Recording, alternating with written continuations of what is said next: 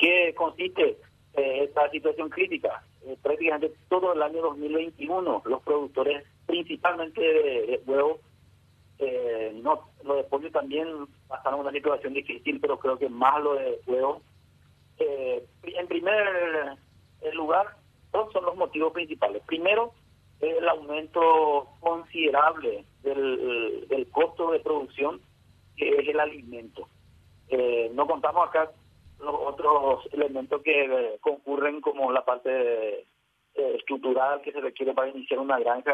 Hablemos solamente del alimento que tuvo un ajuste desde enero del año pasado hasta enero del 2021 aproximadamente en promedio entre el 90 y el 100% podríamos decir. Ejemplo, el maíz, a pesar de que somos productores a gran escala, tenía un precio en diciembre del año 2020 900 maníes por kilo y subió a 2.200 y en un momento dado llegó a 2.300 inclusive.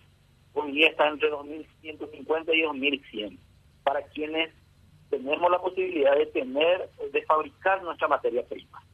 Y eh, tampoco está ausente de este aumento eh, otras materias primas como la, la soja, el afrecho y otros derivados. Conclusión, el costo del alimento subió en un promedio de 90 a 95%.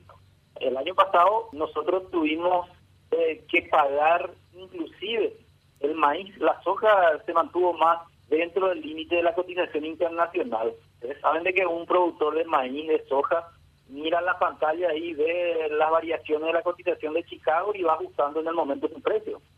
Así como casi ocurre con los combustibles, también hoy día, aun cuando en el pasado no era así, ¿verdad? Pero en el tema maíz, el año pasado la cotización estaba por decir de 220 dólares en Chicago y nosotros pagábamos acá 300, 315. No sabría decirles si eso es por una especulación entre unos pocos eh, acopiadores, porque creo que los acopiadores, los grandes intermediarios, inclusive multinacionales, creo que controlan mal el precio. Eso no, no, no puedo saber. Pero lo cierto es que eh, los productores tuvimos que comprar a, a precios muy superiores a la cotización internacional y ahí es donde a veces reclamamos algunas acciones del gobierno, ¿verdad? De manera que esos precios se mantengan dentro de un rango, digamos, razonable y nos, pedimos la preferencia, por lo menos que haya un respeto a la cotización internacional.